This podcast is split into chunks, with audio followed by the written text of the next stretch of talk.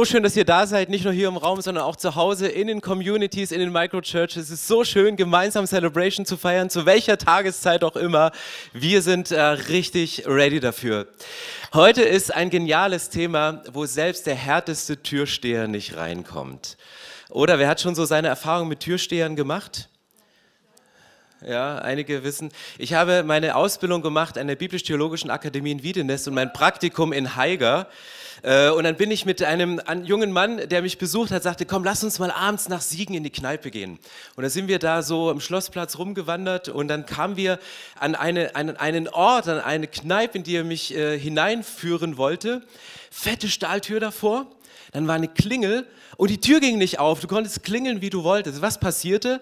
Es ging so ein kleiner Türschlitz. Klick, ihr kommt hier nicht rein. Tür zu. Und ich habe gedacht, es musste entweder ein Engel gewesen sein oder jemand, der mich davor beschützen wollte, da reinzugehen, weil ich habe später recherchiert, was das für ein Club war. Und ich spreche heute von Bewahrung, dass ich mit ihm nicht in diesen Club reingegangen bin. Also das war eine sehr, sehr gute Türsteher-Erfahrung.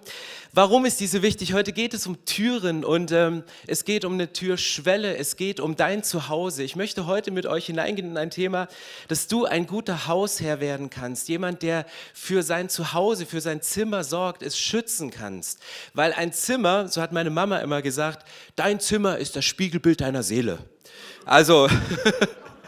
Okay, guckt eure Zimmer an und ihr wisst, wovon ich rede. Aber es stimmt, du kannst so viel von einem Zimmer ablesen.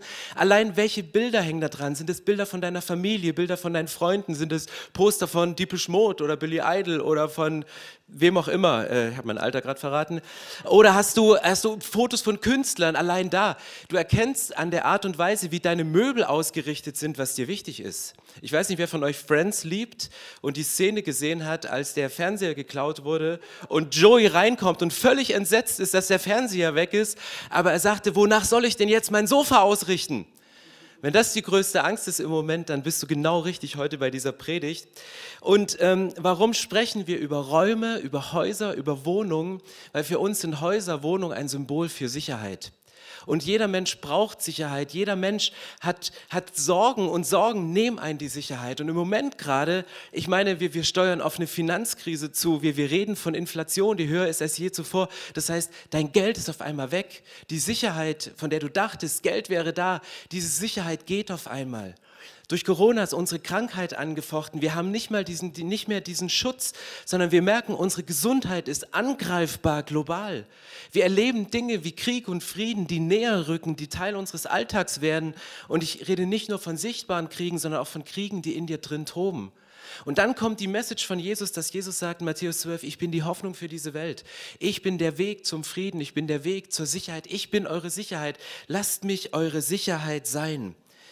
Und deswegen möchte ich heute darüber sprechen, wie du dein Haus, dein übertragenes geistliches Haus mit Gott, mit der Hilfe von Jesus sicher machen kannst, wie du dein Haus schützen kannst. Und wir gehen in der Hashtag Jesus-Reihe, gehen wir ja rein in alttestamentliche Tradition. Und wir haben die letzten Wochen immer wieder darüber gesprochen, dass Tradition ein äußeres Zeichen für eine innere Wirklichkeit sind dass das, was innerlich von dir passiert, du äußerlich zeigst oder du etwas äußerlich machst, dass dein Inneres hinterherkommt. Und heute geht es um eine Tradition, die ist uralt und ihr kennt sie wahrscheinlich von dem Moment, wo eine Braut von ihrem Bräutigam über eine Schwelle getragen wird. Welche Braut, die jetzt schon verheiratet ist, wurde von ihrem Bräutigam wirklich getragen? Deine Frau. Echt? Deswegen hast du so einen Buddy. Also äh, mega, okay? Also du, du, wenn, wenn, nein, sorry. Oh, können wir das rausschneiden bitte? Ähm, genau. Das zweite, wo diese Symbolik vorkommt, ist in der Tradition von Brot und Salz. Wer von euch kennt das Brot und Salz? Man macht es immer wieder, wenn in deinem Haus jemand in eine Wohnung unter dir, über dir, neben dir einzieht, wenn du in einer Reihenhaussiedlung wohnst, jemand einzieht, dann gehst du mit Brot und Salz hin und wünschst den Leuten Schutz und Segen. Woher kommt das? Diese Tradition von Brot und Salz, die ist älter als die Ägypter, die ist älter als die Pyramiden, die gab es vorher schon, weil wofür steht das Brot? Jetzt kommen die theologisch Renommierten, ja, Brot haben wir doch auch in der Bibel so mit dem Abendmahl. Brot war damals ein Symbol für das Fleisch. Nicht nur im Abendmahl, sondern auch hier. Und Salz war damals so kostbar, weil man es zum Konservieren genommen hat, dass es auf dem Level von einem kostbaren Blut gehandelt worden ist. Das heißt, wenn du Brot und Salz zu deinem Nachbarn bringst, ist die Symbolik dahinter, dass du ihnen ein Opfer bringst und dieses Opfer, dieses Haus und diese Familie schützen soll. Und heute geht es um die Türschwelle. Und ich habe euch eine Türschwelle mitgebracht, hier im Bild und hier ausgebaut bei unseren Nachbarn. Äh, eine Original 1932, nein, ältere Türschwelle aus dem Alten Testament habe ich mir die liefern lassen über amazon.at. Ähm, genau. Ähm, also, warum diese Türschwelle? Diese Türschwelle, die wurde immer gebraucht, um dort Opfer zu bringen. Wenn Menschen ein Opfer gebracht haben, dann hatten die nicht im Haus einen extra Schlachthof, nicht noch einen extra Altar, sondern Tiere, die geschlachtet worden sind, die wurden auf der Türschwelle geschlachtet. Ich, ich, sehe schon die Verlinkung bei euch, aber lasst mir noch ein bisschen Zeit, um auf diesen Punkt zu kommen.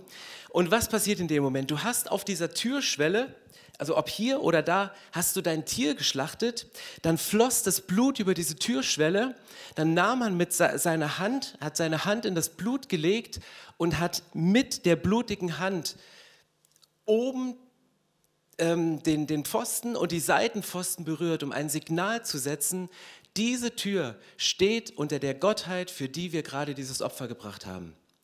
Theologen gehen davon aus, einen habe ich gelesen, der sagte, daher kommt wahrscheinlich die Tradition, dass wir bei der Anbetung im Worship unsere Hand heben, dass wir mit Gott einen Blutbund machen, dass wir sagen, wir legen unsere Hand, wir machen mit dir diesen Bund, wir strecken uns zu dir aus. Ähm, was damals passierte, sie nahmen, sie legten ihre Hand in das Blut und machten es an die Pfosten und oben an die Schwelle des Türes, der Tür. Und was man nicht machen durfte, war, diese Türschwelle zu betreten.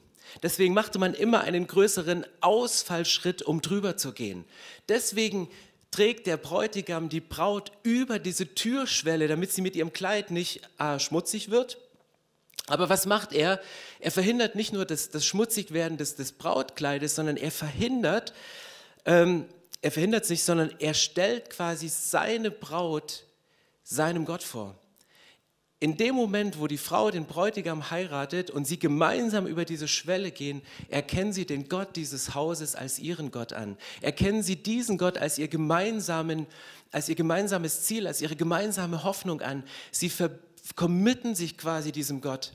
In dem Moment, wo du über diese Türschwelle in das Haus gehst, auf dem vorher das Opfer gebracht worden bist, stellst du dich unter den Schutz dieser Gottheit.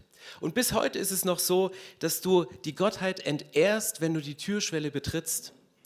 Und deswegen versucht man, sie zu vermeiden und nicht drauf zu gehen. Und jetzt kommen die Ägypter ins Spiel. Die Ägypter hatten eine Gottheit, die nannte sich Osiris. Ich habe euch ein Foto mitgebracht, das ist unser neues Bartmodel. Also für die, wo es länger wächst als nur ein bisschen. Äh, Osiris, das war der ägyptische Totengott. Und diesem wurde normalerweise geopfert. Er wurde auf der Schwelle, für ihn wurde auf der Schwelle des Hauses geopfert, die gleiche Zeremonie, Blut an die Pfosten, Blut, Blut an die Seiten. Und man hatte, diesen Gott hat man gebeten, bitte gehe an diesem Haus vorüber oder wenn du reinkommst, dann bring uns bitte in den guten Teil der Hölle. Das war die ägyptische Denke dahinter, die ägyptische Denke rund um diese Türschwelle, rund um diese Opfer. Und die theologisch Renommierten unter uns, die wissen schon, worauf ich hinaus will. Ja, es geht heute um eine alttestamentliche Tradition. Es geht um eine geschichtliche Begebenheit, wo es genau darum geht, ein Opfer zu bringen an der Schwelle des Hauses, um einen Schutz für ein Haus darzustellen. Ich gehe mal rein in die Bibel, 2. Mose 12, Vers 21. Und Mose rief alle Ältesten Israels und sprach zu ihnen, greift und nehmt euch Lämmer nach euren Familien und schlachtet das Passa. Wir gehen hinein in das Volk Israel, die in Ägypten waren, in der Nacht, bevor sie ausgezogen sind und eine längere Wanderung vor sich hatten, mit der Verheißung ins verheißene Land zu gehen. Mose sagt, hey bitte holt euch ein Lamm, schlachtet dieses Lamm. Und für die Leute war es normal, sie wussten, wir werden das schlachten, sie haben ihre Türschwellen bereit gemacht und sie haben sich diese Lämmer geholt.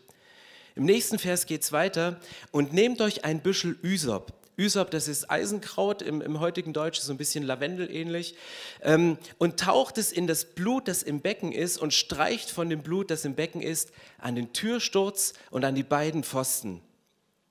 Ihr aber, keiner von euch, soll zur Tür seines Hauses hinausgehen bis zum Morgen. Wo wurde das Passalam geschlachtet? Das Passalam wurde genau auf dieser Türschwelle ge geschlachtet. Was wurde mit dem Blut gemacht? Und ich habe euch das nochmal aufgeschrieben. Das Blut, das im Becken ist.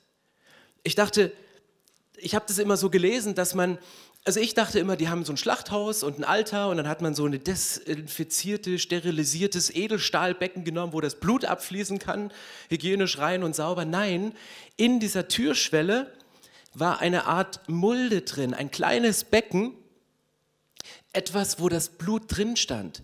Das Blut, das in diesem Becken ist, das Blut, das hier drin ist und nehmt dieses Blut, nehmt diesen Ysop und streicht es oben an den Pfosten und an die Seite an den Pfosten und oben an den Türsturz. Macht genau dasselbe wie das, was ihr bekennt aus eurer Kultur, für das, was euch geläufig ist und schützt damit euer Haus. Und dann geht es weiter, Vers 23 in unserem Text. Und der Herr wird hindurchgehen, um die Ägypter zu schlagen. Und sieht er das Blut am Türsturz und an den beiden Pfosten, so wird der Herr an der Tür vorübergehen und er wird dem Verderber nicht erlauben, in eure Häuser zu kommen, um euch zu schlagen. Der geschichtliche Hintergrund von dieser Geschichte ist der, dass es darum ging, die Erstgeburt der Ägypter zu vernichten, dass es darum ging, dass Gott nach einer langen Zeit, wo es immer hin und her ging, wo sie gekämpft haben, wo sie geharrt haben, wo das Volk Gottes Hoffnung hatte und diese Hoffnung sich nicht erfüllt wurde, dass dem endlich ein Ende gesetzt worden ist. Und Gott greift jetzt zu so einer radikalen Maßnahme und um was geht es hier? Gott wird hindurchgehen und es war die Nacht, wo in den Häusern gezittert wurde, wo in den Häusern gebankt wurde, wo die Leute dachten, was passiert? Trifft es uns? Trifft es unsere Erstgeborenen? Was passiert hier? Und dann steht hier, dass der Herr hindurchgeht und der Verderber. Die waren zu zweit unterwegs. Also der Herr, der Jahwe und der Todesengel Bro. Und du kannst dir das so vorstellen, was passiert so? Die gehen so durch, die, durch, die, durch diese Gassen und dann sagt, der, sagt der Gott, der beschützt, unter dessen Schutz dieses Haus gestellt worden ist, mit diesem Blutbund, den sie vorher gemacht haben, sagte, hier nicht, hier nicht, okay, da, da auch nicht, der steht unter meinem Schutz. Sie gehen raus und du kannst dir vorstellen, dass der Schutz von, von, von, von Gott, der Schutz, mit dem er durchgeht, mit dem Todesengel, der vernichtend ist, der aggressiv ist, ihm mit da durchgeht. Aber wenn du ein bisschen tiefer in diesen Text reinsteigst und ich, ich habe ein bisschen gelesen und mir ein paar Gedanken gemacht dazu, dieses Wort vorübergehen, was hier steht, er wird an der Tür vorübergehen, das kommt nur siebenmal im Alten Testament vor. Und das ist das Wort Pesach. Also das äh, nächste bitte. Ich habe eine kleine Wortstudie gemacht und zwar das Wort Pesach bedeutet Passa und Passa Hopfer. Wer von euch hat auch Passa Hopfer gelesen? Also nicht nur Jesus hat sich im Alten Testament verborgen, sondern bereits der Osterhase steht im Alten Testament. Nein, es geht um ein Passaopfer. Und das Passaopfer, Pessach, ist abgeleitet und gebildet von dem Wort Passach. Vorübergehen, hinken und hüpfen. Du kannst dieses Wort als vorübergehen, als hinken und als hüpfen übersetzen. Das Problem oder die Herausforderung einer hebräischen Sprache ist, wenn du nur mit, mit Konsonanten arbeitest, dass sich ganz oft der Inhalt des Wortes aus dem Kontext ergibt. Und wenn du, wie auf der nächsten Folie zu sehen ist, wenn du auf einmal feststellst, dass dieses Wort nur siebenmal vorkommt, dann hast du nicht so viele Möglichkeiten, das auszulegen, dann hast du nicht so viele, so viele Chancen. Und dieses Wort Passach, und ich würde mich gerne mal mit jemandem unterhalten und da noch tiefer gehen, der die Bibel übersetzt und der da mit einer Wortstudie reingehen kann, warum ist die, die, die Wortnähe so nahe zwischen diesen beiden Worten. Aber wie kannst du in, im, in dem Kontext von dieser Geschichte was, was sagt uns das jetzt im Kontext dieser Geschichte?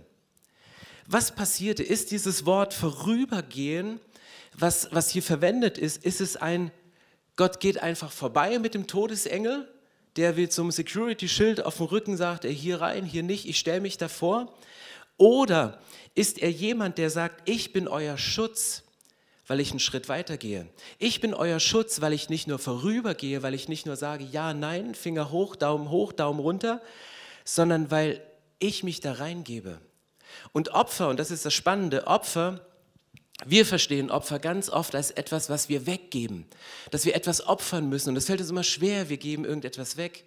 Aber die ursprüngliche Bedeutung von dem Wort opfern bedeutet etwas, etwas naheziehen, etwas heranziehen. Und könnte es sein, dass der Zusammenhang in diesem Wort, was in diesem einen kleinen Wort steckt, nicht nur oder nicht bedeutet vorüberziehen, sondern im Kontext dieses Textes etwas heranziehen, etwas opfern, etwas naheziehen. Wenn du damals der Gottheit etwas geopfert hast, dann hast du diese Gottheit nahegezogen. Dann hast du gesagt, komm, werde mein Schutz, komm ganz nahe. Ich streich dich auf die Pfosten, ich streich dich auf den Sturz, ich streich dich überall hin. Gott schütze mich. Könnte sein, dass mit der Tradition, dass man die Türschwelle nicht übertritt und du gehst in ein Haus, wie sieht es denn aus, wenn du in so eine Türschwelle reingehst und wie die Olsenbande einen Ausfallschritt machst, um deinen Schritt wieder zu korrigieren? Wie sieht das denn aus, wenn du, wenn du vor etwas stehst und willst drüber gehen und machst du einen, einen Ausfallschritt und hinkst du rein und hüpfst du rein, gehst du rein? Ich glaube, und so erlebe ich Gott, dass Gott ist nicht ein Gott, der nur vorübergeht und sagt Daumen hoch, Daumen runter, sondern ich erlebe meinen Gott als einen Gott, der in eine Situation reingeht und sagt, wenn du bereit bist, dich mir nahe zu ziehen, mir nahe zu ziehen, dann komme ich da rein, dann bin ich an deiner Schwelle, dann bin ich dort, wo du bist und ich schütze dein Haus. Dass Gott sagt, ich setze mich selber in diese Tür, ich gehe selber in dieses Haus rein, um dieses Haus zu prägen und ich schütze euch vor dem Verderben. Weil die Situation, damals in Ägypten, du hörst, du bist in diesem Haus, du bist sicher und eigentlich bist du dem auch irgendwie ausgeliefert, aber du hörst in deinem sicheren Haus, hörst du draußen die Kinder schreien, zu denen der Todesengel Zutritt hatte. Du hörst diese Kinder schreien und du kannst nur auf einen Gott vertrauen, zu sagen, hey Gott, du bist jetzt da. Gott, du bist, du bist der, der mich schützt. Dieses Wort von dieser Türschwelle, die diese Ausbuchtung hat, wo das Blut drin war, diese Türschwelle wird im hebräischen Sprache auch als Querbalken bezeichnet. Und im Arabischen ist dasselbe Wort für Türschwelle das Wort Zimmermann. Kennt ihr einen Zimmermann, der am Querbalken hing?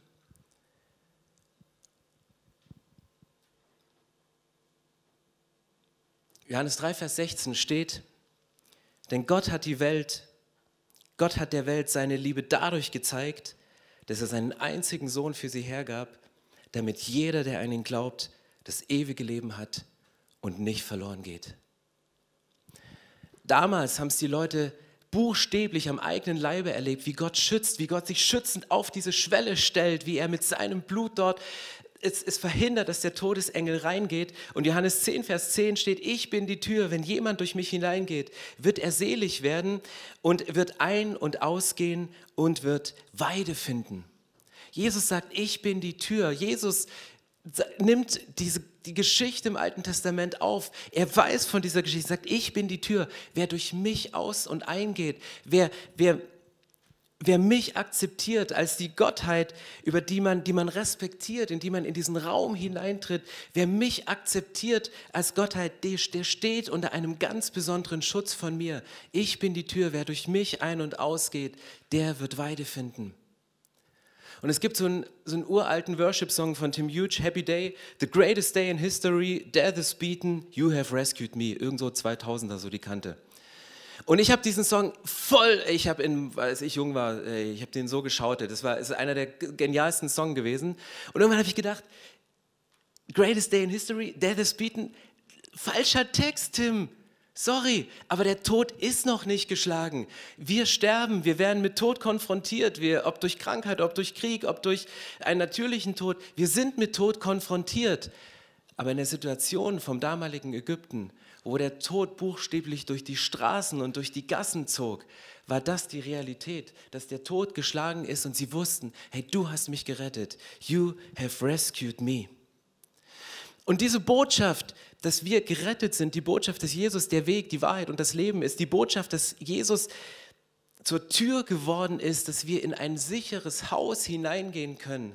Das ist eine Botschaft, die ist Jesus so wichtig, dass er sie rausbringt in alle Welt. Wenn ihr in ein Haus eintretet, dann sagt, Friede sei mit euch.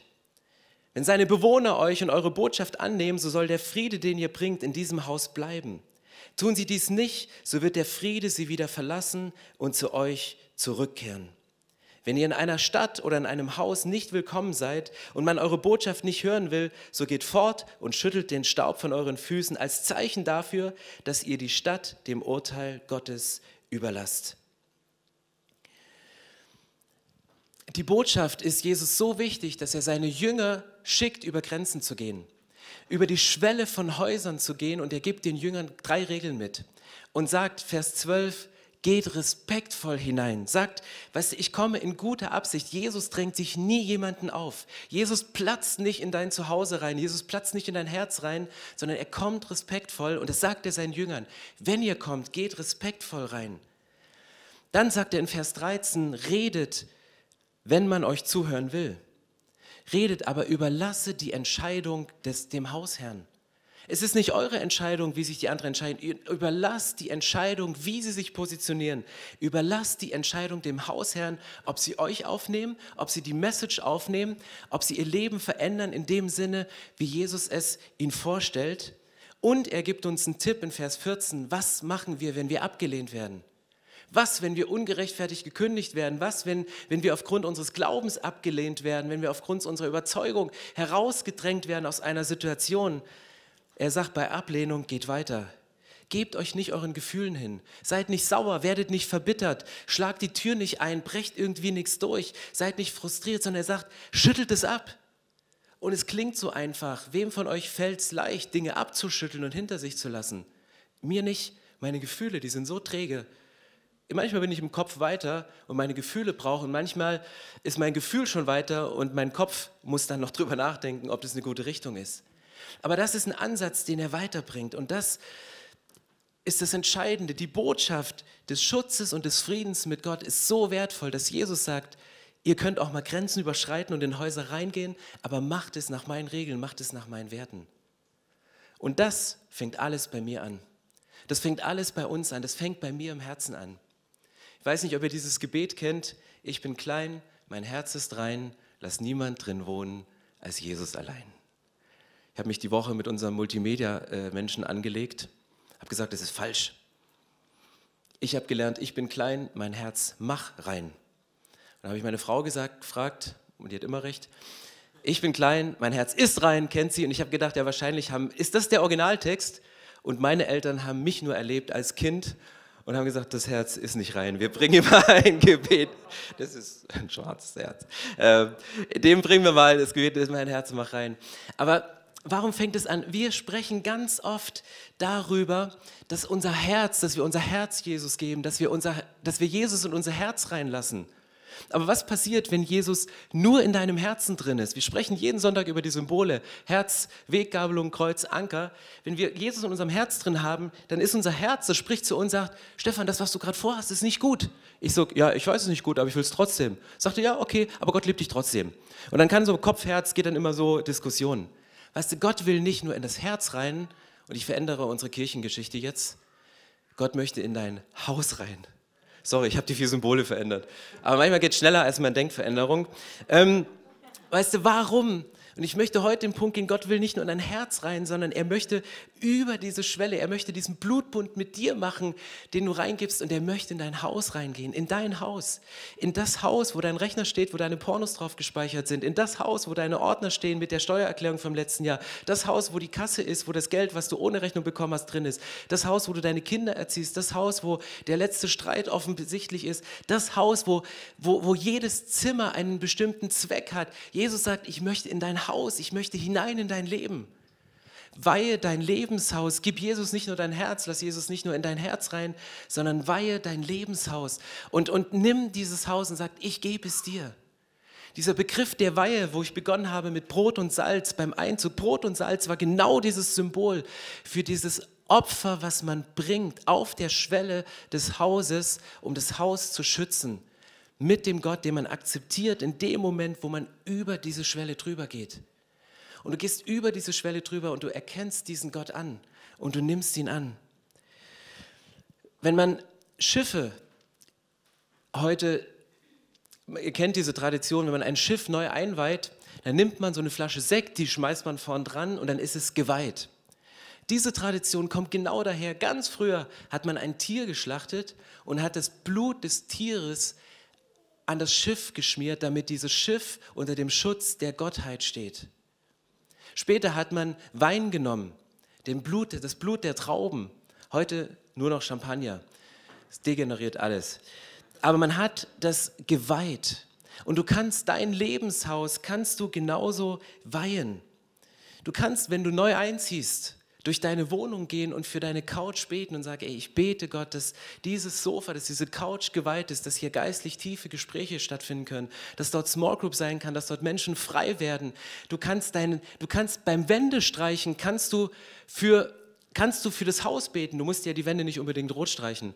Aber du kannst beim, beim Streichen kannst du beten. Du kannst durchgehen und sagst, hey Gott, ich bitte, dass in dieser Küche die besten Partys ever stattfinden. Aber ich bete auch, dass hier in diesem Haus, in dieser Wohnung Menschen geistlich satt werden, weil ich dort Gespräche mit ihm habe. Du kannst sprechen, dass dein Schlafzimmer ein geweihter, ein für Gott geweihter Raum ist, wo du Intimsphäre schützt, wo du einen Moment hast des sich zurückziehens. Du kannst deine Kinder, die Kinder Kinderzimmer segnen in dem Moment, wo du sie einrichtest, um nicht nur über die Farbe nachzudenken, sondern über das, was aus diesem Zimmer rausgeht, wie du deine Kinder prägen möchtest.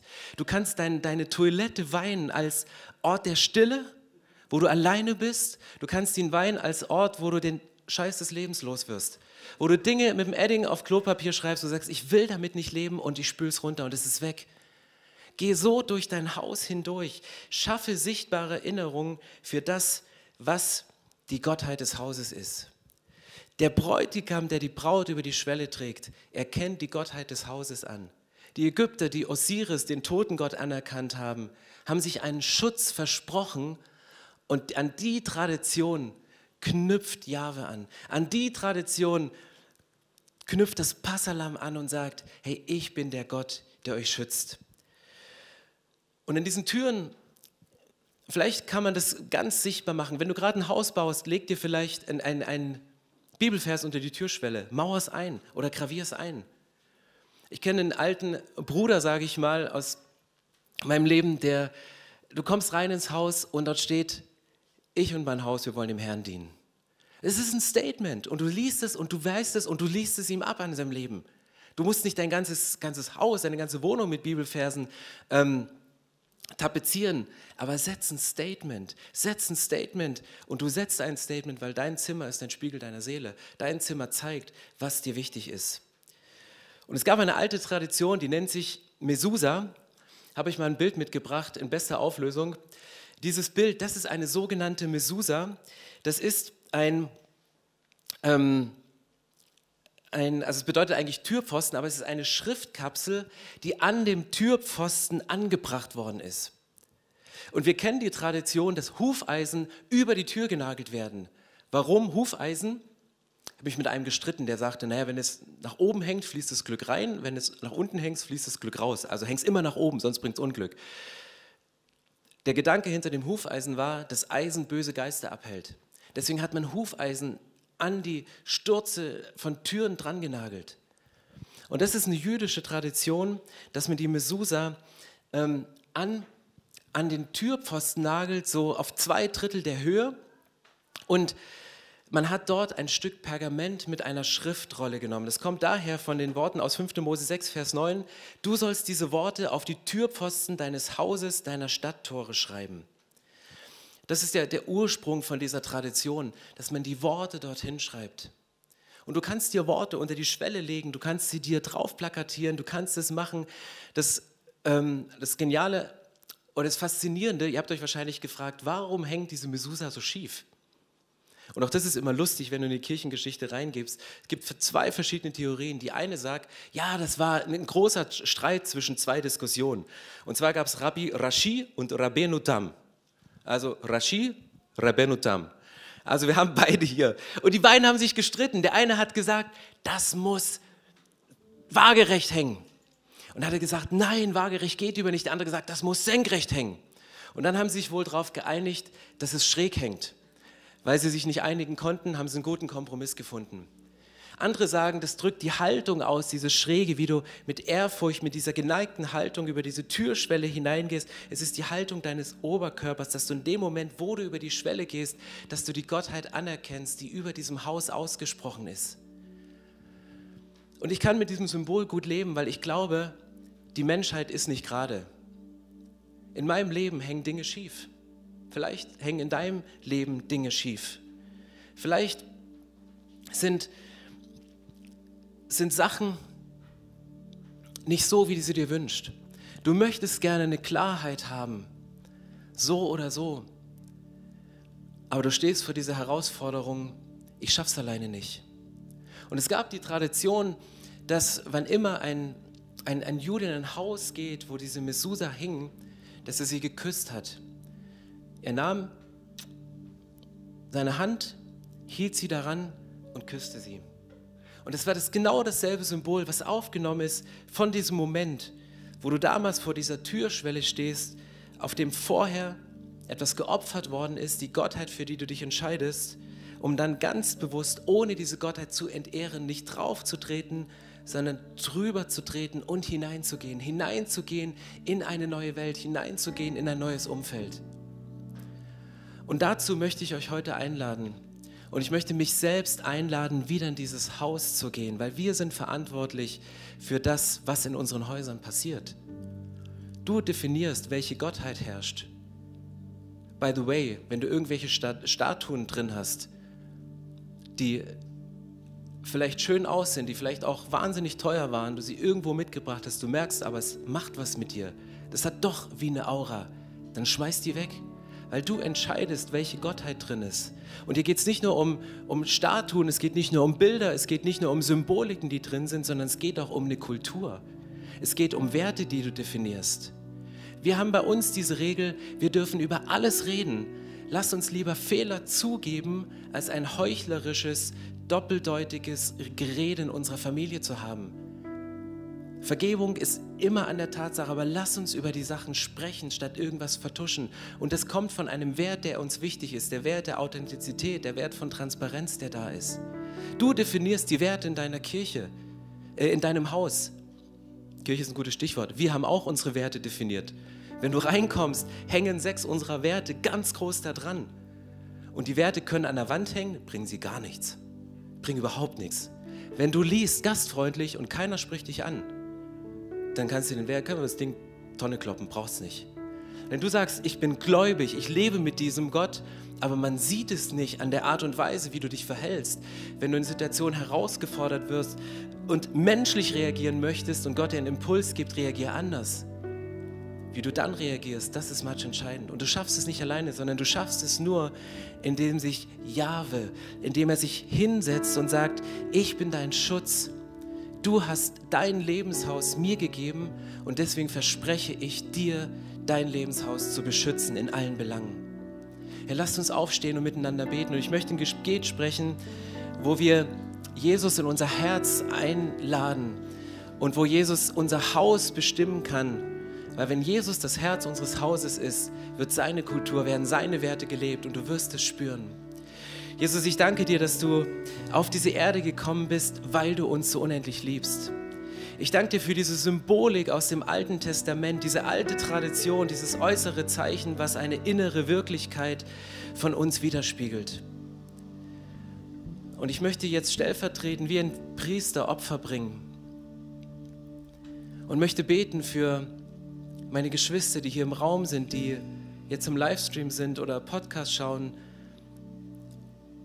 und in einer Community sitzen und gleich noch tiefer gehen können im Gespräch mit anderen Menschen. Ich möchte stellvertretend für jeden Mann, für jede Frau, möchte ich das Opfer von dir annehmen und es nochmal neu auf der Schwelle von unseren Häusern hinlegen. Und wir möchten dieses Blut von dir, was du vergossen hast am Kreuz, weil du uns so sehr geliebt hast, wir möchten unsere Hände symbolisch darin eintauchen und möchten es an den Türsturz und an die Pfosten unserer Türen machen. für die Türen zu unserem Herzen, dass du darin Raum einnimmst, dass du darin den Freiraum hast, den du brauchst, um dich auszubreiten und das rauszuwerfen, was da nicht reingehört, um uns das zu vergeben, was wir getan haben, um das zu heilen, was uns angetan worden ist. Und ich nehme dein Blut jetzt in Anspruch und wir stellen uns unter deinen Schutz. Und wir stellen nicht nur das, die Tür zu unserem Herzen unter deinen Schutz, sondern unsere Häuser, unsere Wohnungen, unsere Zimmer, die Spiegel unserer Seele. Wir stellen sie unter deinen göttlichen Schutz, unter dein Blut. Wir wollen einen Raum machen, den du einnehmen kannst. Und ich danke dir, Jesus, dass du für uns gestorben bist und dass wir versiegelt sind für eine Ewigkeit. Dass dieser Anker ein Symbol ist für die Sicherheit, für den festen Halt. Dass selbst wenn, wenn Kinder schreien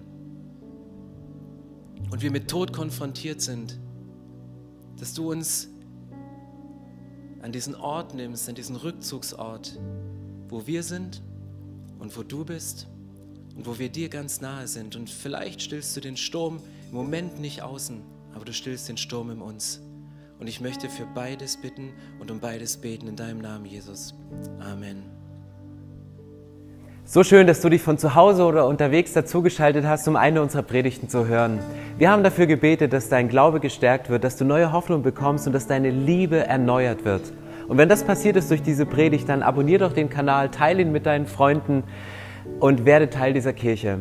Und wenn du sagst, darüber hinaus möchte ich diese Kirche gerne im Gebet und finanziell unterstützen, dann teilst du mit uns einen Traum. Und wir haben einen Traum, dass diese Botschaft von Gottes Liebe und von dem Glauben an ihn nicht nur hier in Berlin bleibt, sondern über die Grenzen der Stadt, über die Grenzen des Landes weit hinausgeht. Dann machst du das mit deinen Gebeten, mit deiner Spende möglich. Vielen, vielen Dank, dass du Teil dieser Kirche bist und lass uns gemeinsam kooperieren, um das Reich Gottes hier in Deutschland zu bauen.